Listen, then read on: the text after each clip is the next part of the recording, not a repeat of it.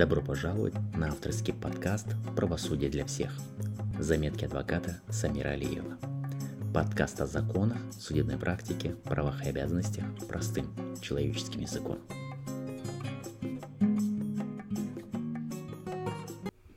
Друзья и коллеги, всех приветствую. Сегодняшний подкаст посвящен а, весьма актуальной и важной теме, как вести себя на допросе по уголовному делу у следователя или дознавателя. Давайте поговорим о следующем. А, для начала разберем с вами, что из себя представляет допрос у следователя или дознавателя. Затем поговорим о правах и обязанностях участвующих лиц.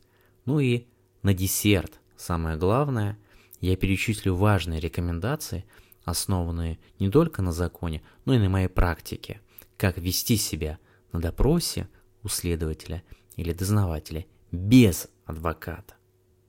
Не забудьте подписаться на мой подкаст, для вас это просто, а мне приятно. Меня это мотивирует записывать для вас в последующем новые-новые подкасты. Поехали! В ходе предварительного расследования лицо может быть допрошено в качестве свидетеля, подозреваемого, обвиняемого или потерпевшего. Об этом говорит закон.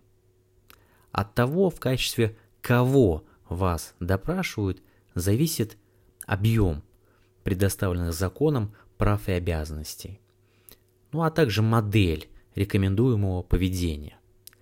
У свидетеля одни права и обязанности, у потерпевшего другие, у подозреваемого, обвиняемого другой объем, то есть гораздо больше.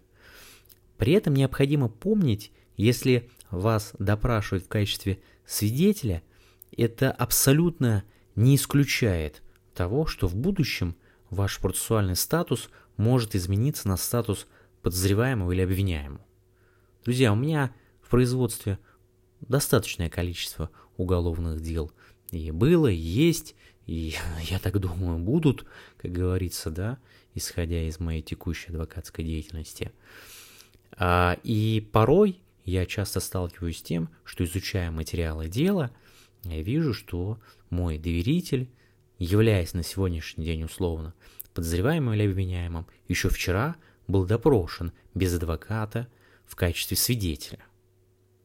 Поэтому нередко следственные органы, не обладая достаточными доказательствами причастности лиц к преступлениям, желая закрепиться и получить неопровержимые доказательства, целенаправленно используют следующий прием. И запомните этот прием, э, он очень распространенный и актуальный. О нем нужно всегда, как говорится, помнить и держать в голове.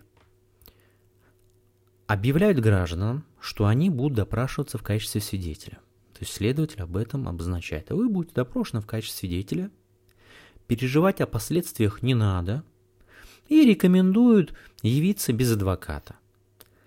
А впоследствии склоняют искать все как было. Обычно это происходит так. Либо вам направляет повестку, либо с вами связывается следователь, а там, участковый или оперативный работник и говорит, вам необходимо явиться там, на допрос. Да, там всего лишь допрос будет там буквально на 10-15 минут. Да и адвокат вам не нужен, зачем это надо? Еще деньги платить за это. Вот там, собственно говоря, быстренько на пару вопросов ответите и все. Друзья, ну вы же помните, о чем я говорил выше, что э, свидетель затем может превратиться в статус подозреваемого, обвиняемого, перейти, точнее, в этот статус после допроса в качестве свидетеля.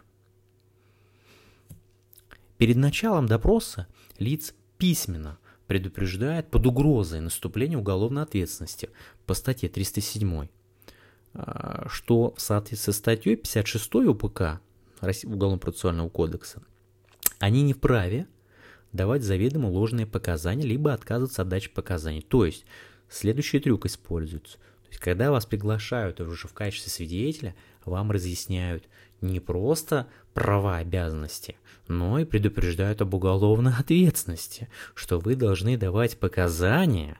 Вы не можете отказаться от дачи показаний, при этом показания ваши должны быть правдивыми. То есть вас об этом предупреждают уже на берегу. Ну как на берегу? В кабинете у следователя вы об этом узнаете. Будучи э, введенными в заблуждение, многие, как на духу, рассказывают обо всем, еще в статусе свидетеля. Что спрашивает следователь, да и даже больше этого. Поверьте мне, исходя из моего опыта и практики. Следователь старательно все вносит в протокол допроса свидетеля, который лицо подписывает, не глядя. И вот, как говорится, птичка в клетке. А далее следователю технически не составляет никакого труда придать такому лицу статус подозреваемого по этому уголовному делу. Каких-либо правых препятствий для этого нет. При этом протокол допроса, где вот это самое лицо, само того не подозревая, наговорило на себя очень много интересного, станет для следователя э, знаменем, под которым он благополучно доведет дело до суда. Да, вполне вероятно, что адвокату в дальнейшем удастся поставить под сомнение допустимость такого доказательства, но протокол-то уже будет в материалах дела. Он будет в материалах уголовного дела, друзья мои. Как говорится, а из песни слов не выкинешь. Осадок останется. Тем более, что сведения, которые сообщены в ходе такого допроса, могут позволить установить другие весомые доказательства. Таким образом, давайте резюмируем. Помните, что допрос в качестве свидетеля не менее важен, чем допрос в качестве подозреваемого или обвиняемого. Поэтому, конечно, необходимо начать пользоваться помощью профессионального адвоката именно по уголовным делам, да, со специализацией, а, уже в ходе допроса в качестве свидетеля. Вот я на своей практике, исходя уже из опыта, да, не допускаю, чтобы мои доверители, да, не подготовившись, явились на допрос к следователю. То есть мы заранее с ними репетируем, прорабатываем все, отрабатываем возможные вопросы, ответы. Это абсолютно нормально, то есть это консультация адвоката да, перед допросом.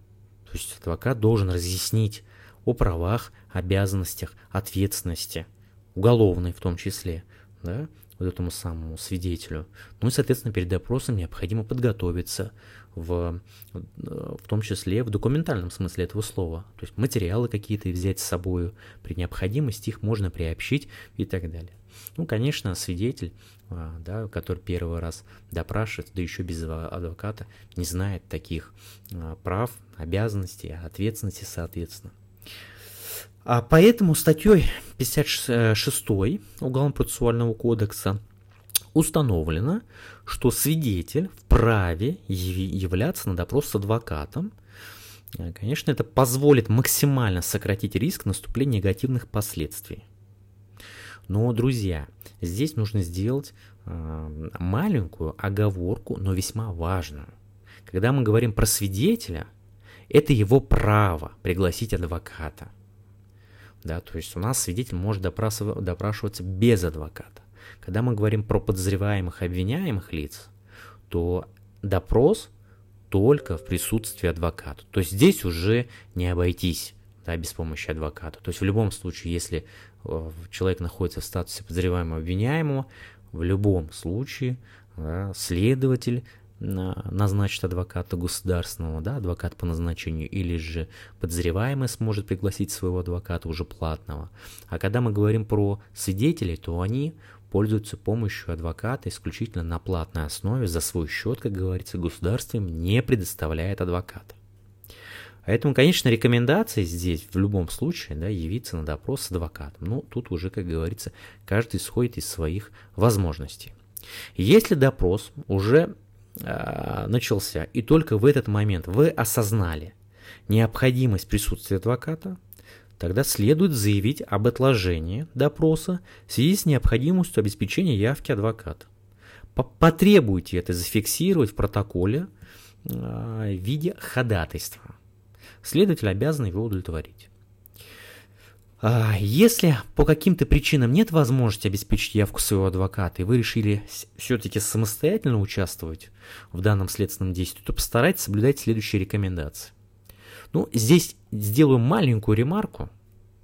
Я исходя вот из своего опыта, конечно, не рекомендую заниматься самолечением. Вот если у вас заболел зуб, а, да, вы э, что делаете в этой ситуации? Ну, наверное, большинство из нас э, посещает стоматолога, то есть обращается за медицинской помощью. Так вот и здесь себя нужно приучить, что если подобная ситуация, не дай бог, коснулась вас или ваших родственников, близких лиц, то, конечно, следует к ней обратиться с серьезной, серьезностью обратиться к данному вопросу, не просто вот так вот поверхностно, как это происходит на практике, да, человек идет э, и думает, что он там в качестве свидетеля будет допрошен. Хорошо бы, если он будет допрошен и останется в качестве свидетеля, а благополучно вернется домой.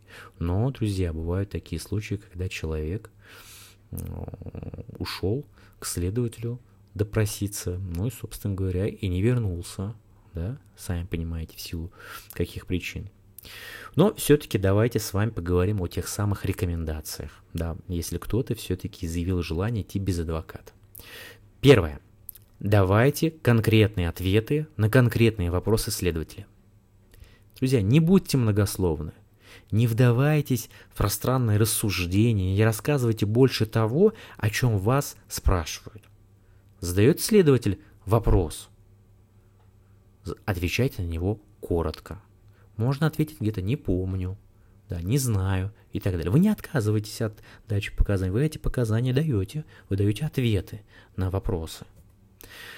Вторая рекомендация. Если вы не уверены в том, что следует отвечать на тот или иной вопрос, или не знаете, как ответить на него, то сошлитесь на забывчивость. То есть то, о чем я говорил. Пояснив, что, что не можете ничего по этому поводу пояснить, так как не помните. Очевидно, что заставить человека что-то вспомнить против его воли ну, невозможно. Кстати говоря, у вас есть право отказаться от дачи показаний, только в этой части допускается отказ от дачи показаний на основании статьи 51 но здесь, вот обратите внимание, статья 51 Конституции о чем говорит? что никто не обязан свидетельствовать против себя самого, своего супруга и близких родственников. Объяснять причины реализации данного права вы не обязаны. Вместе с тем злоупотреблять этим правом не стоит. Ну, чтобы не сформировать впечатление о том, что вы пытаетесь противодействовать следствию. Хотя правых оснований обвинить вас в этом при использовании статьи 51 Конституции не имеется. А, следствием это может быть воспринято именно так. А как уже было отмечено выше, лучше сослаться, конечно, на свою забывчивость при ответе на неудобный вопрос. При этом, несомненно, вот, вот использование этой самой статьи 51 Конституции Российской Федерации является, конечно, предпочтительнее, чем показания, которые могут навредить вам. Но, опять же, здесь нужно, как говорится, балансировать. Да? Если вас спрашивают о событиях, очевидцами которых вы являлись, и вы берете 51, ну как-то странно. Вот вы увидели, например, произошло на ваших глазах какое-то преступление, да, и взять статью 51 и ее воспользоваться как-то странновато, не правда ли? Но в то же время нужно дать такой ответ, чтобы не навредить себе. Вот пытайтесь балансировать, если вы, как говорится, вот пришли уже без адвоката. Третья рекомендация. Если кроме следователя во время вашего допроса присутствуют оперативные сотрудники или иные посторонние лица, задающие вам вопросы по существу допроса, то требуйте, чтобы следователь либо внес сведения в протокол об их участии в допросе, либо удалил с кабинета. Следователь обязан удовлетворить одно из требований. На самом деле такая практика есть, когда вместе со следователем сидит еще какой-то сотрудник оперативный и задает вам вопросы. То есть получается вас допрашивают два человека, два должностных лица. Соответственно, требуете, чтобы они вместе были указаны в протоколе допроса. Все. А дальше. Четвертая рекомендация. Запомните время начала допроса. А, согласно Уголовно-процессуальному кодексу, статья 187, допрос не может длиться непрерывно более 4 часов. Продолжение допроса, конечно, допускается после перерыва не менее чем на 1 час, причем общая продолжительность допроса в течение дня не может превышать 8 часов. То есть 4 часа, перерыв 1 час и еще 4 часа. То есть таким образом по истечении 4 часов с момента начала допроса требуйте перерыв. Сведения о перерыве должны отражаться в протоколе.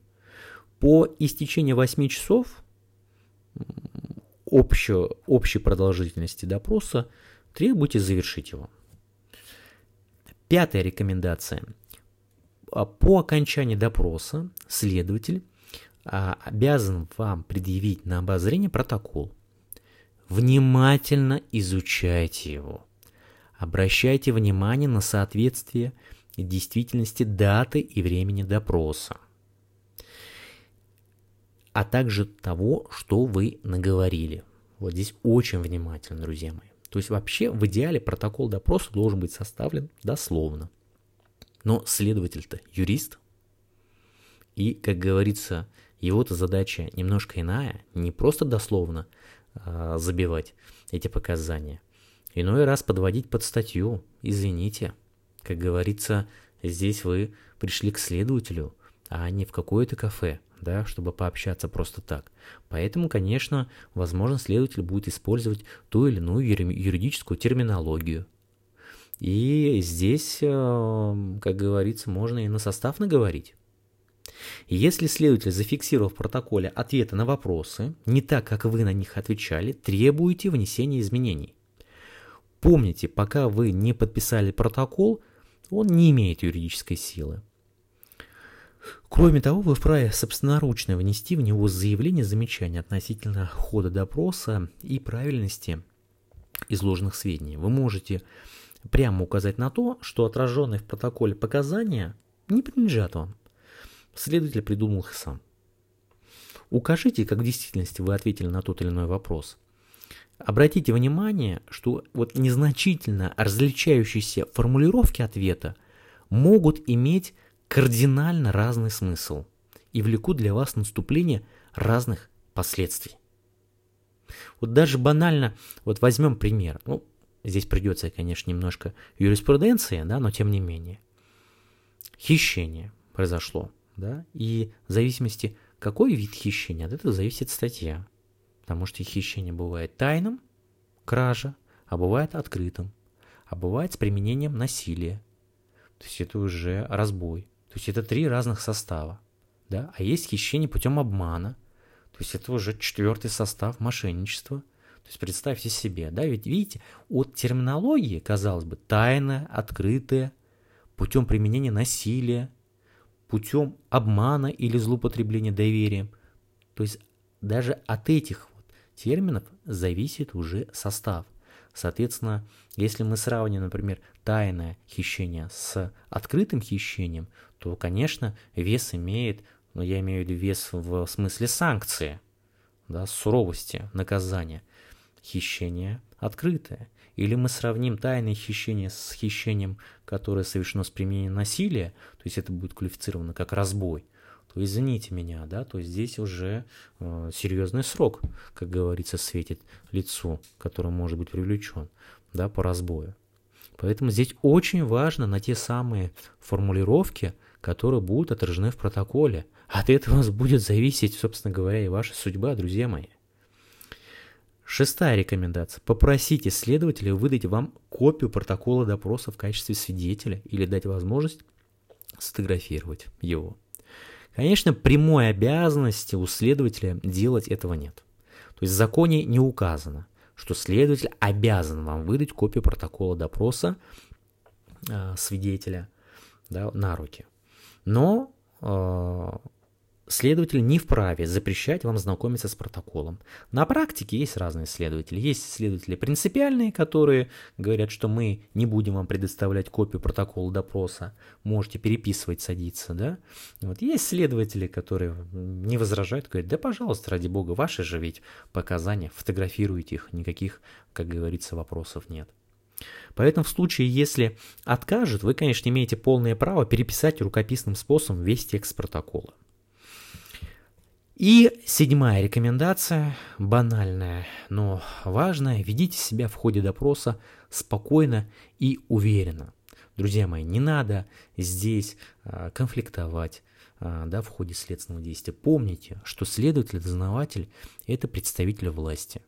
И от того, как вы с ним общаетесь, в том числе зависит и, соответственно, дальнейший ход событий. Если вы будете переходить на личности, если вы будете его оскорблять, прекрасно понимая, что он следователь, да, и он находится при исполнении своих обязанностей, даже если следователь сидит не э, в форме, да, а в обычном там костюме, да, или там в рубашке, условно говоря, да, это еще не значит, что он не при исполнении. Нет, друзья мои.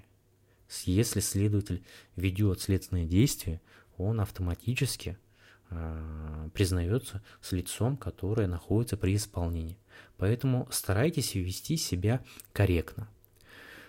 А, друзья мои, это были те самые важные рекомендации, которые я обозначил как рекомендации для а, свидетелей, которые все-таки приняли решение идти без адвоката.